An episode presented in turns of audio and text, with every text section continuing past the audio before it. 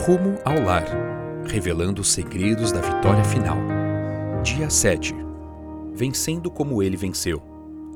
Desperte, você que está dormindo, levante-se dentre os mortos e Cristo o iluminará. Portanto, tenham cuidado com a maneira como vocês vivem, aproveitando bem o tempo porque os dias são maus. Efésios 5, versos 14 a 16. Filéias, executado em 306 d.C. em Alexandria, era um homem que pertencia à classe alta. Ele sabia que, caso se tornasse cristão, colocaria em risco sua riqueza e a própria vida, mas alegremente assumiu esse risco. Ao ser preso, o prefeito romano tentou fazer com que o jovem negasse sua fé. Durante todo o interrogatório, com sua família chorando atrás dele, Filéias testemunhou eloquentemente de sua fé. Suas últimas palavras antes de ser decapitado foram: O Salvador das almas é Jesus Cristo. Já pensei bastante em minha situação e estou determinado a sofrer por ele. Pessoas como Filéias nos desafiam a ser fiéis, a voltar à fé e ao compromisso dos primeiros discípulos. As seguintes palavras nos desafiam: Estamos vivendo no período mais solene da história deste mundo o destino das inumeráveis multidões que povoam a Terra em breve será decidido. Tanto nossa felicidade futura quanto a salvação de outras pessoas dependem do caminho que estamos seguindo. Precisamos ser guiados pelo Espírito da Verdade. Todo seguidor de Cristo deve perguntar fervorosamente: Senhor, o que queres que eu faça? Acontecimentos de vital importância estão ocorrendo ao nosso redor Estamos no terreno encantado de Satanás. Como sentinelas de Deus, não podemos dormir, pois o adversário está perto, de tocaia, pronto para nos atacar e nos tornar sua presa a qualquer momento em que relaxarmos ou cairmos no sono.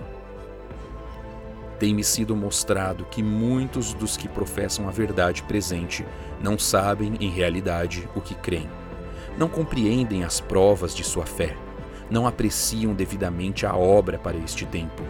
Pessoas que agora pregam a outros, ao examinarem, quando chegar o tempo de angústia, a posição em que se encontram, verificarão de que há muitas coisas para as quais não podem dar uma razão satisfatória.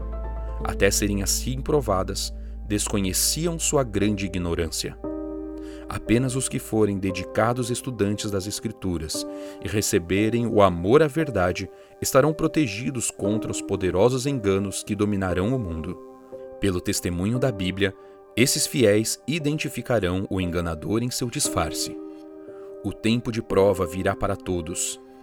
Pela peneira da tentação, os verdadeiros crentes serão revelados.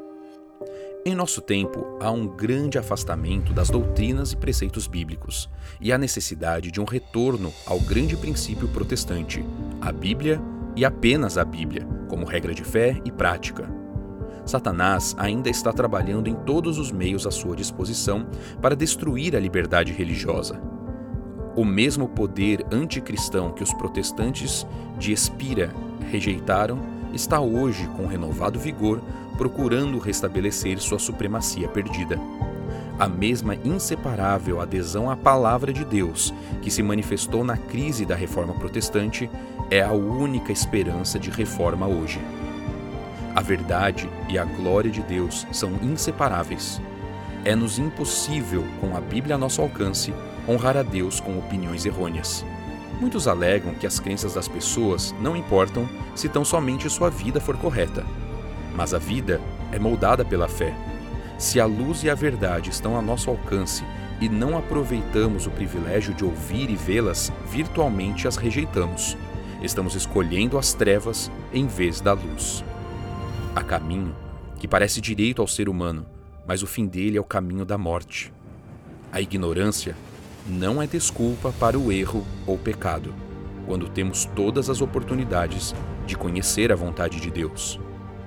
Muitas porções das Escrituras que homens instruídos declaram ser mistério ou que não consideram como tendo importância estão repletas de conforto e instrução para aquele que aprender na escola de Cristo. Um dos motivos por que muitos teólogos não têm compreensão mais clara da palavra de Deus é porque fecham os olhos às verdades que não desejam praticar. Compreender a verdade bíblica não depende tanto do vigor do intelecto aplicado à pesquisa, como da singeleza de propósito, do fervoroso anelo pela justiça. O diabo foi derrotado por Jesus no deserto por um inabalável está escrito. O inimigo passou o resto da história se certificando de que não seria derrotado da mesma forma. Assim, sistematicamente, ele eliminou o está escrito de nossa vida e de nosso mundo. Vivemos hoje em um mundo com mais exemplares da Bíblia do que houve em qualquer outro momento da história, mas pertencemos à geração mais despreparada em termos bíblicos. Comprometa-se hoje a estudar a Bíblia de maneira profunda, a ponto de poder defender-se do mal com um assim diz o Senhor.